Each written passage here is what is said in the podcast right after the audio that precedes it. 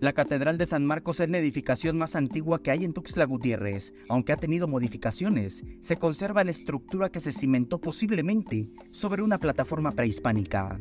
Se propone que esté construida sobre una plataforma prehispánica. Y efectivamente uno sube varias gradas para entrar a la catedral. Y efectivamente puede ser una plataforma prehispánica que marcaba el centro del Tuxtla prehispánico, del Coyatocno prehispánico. O sea que eso, eso la hace, la hace, le da esa peculiaridad. Este 25 se celebra San Marcos, el santo patrono de Tuxtla. Su iglesia tiene historia. Desde data del siglo XVI.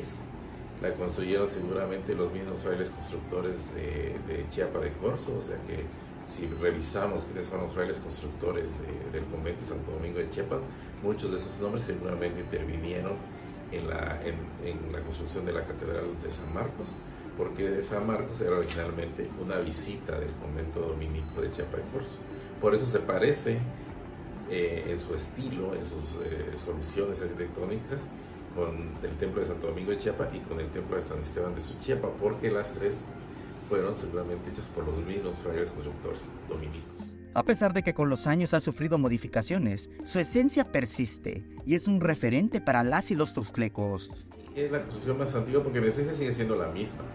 Si observamos, por ejemplo, alguna foto antigua, antes incluso de la remodelación que le puso Torres Altas a principios del siglo XX, vemos que los elementos de, la fachada siguen siendo los mismos desde la, de la construcción original y conserva su original, su, orientación, su planta, y, ya eh, más eh, completamente original su, eh, el, crucero y el presbiterio, que son la parte más antigua en términos de que incluso los materiales de construcción son los mismos del siglo XVI, pero, la, pero el templo es un edificio del siglo XVI indudablemente.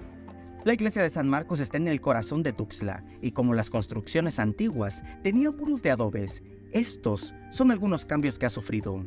Principios del siglo XX, entre 1913 y 16 por allí, eh, le cambiaron los muros de, adobe, por ejemplo, laterales, y, sobre todo le quitaron la techumbre de madera y teja modéjar, por cierto, que era la que, caracteriza todavía tanto a San Esteban de Suchiapa como a Santo Domingo de Chiapa. Aquí la cambiaron por una bóveda.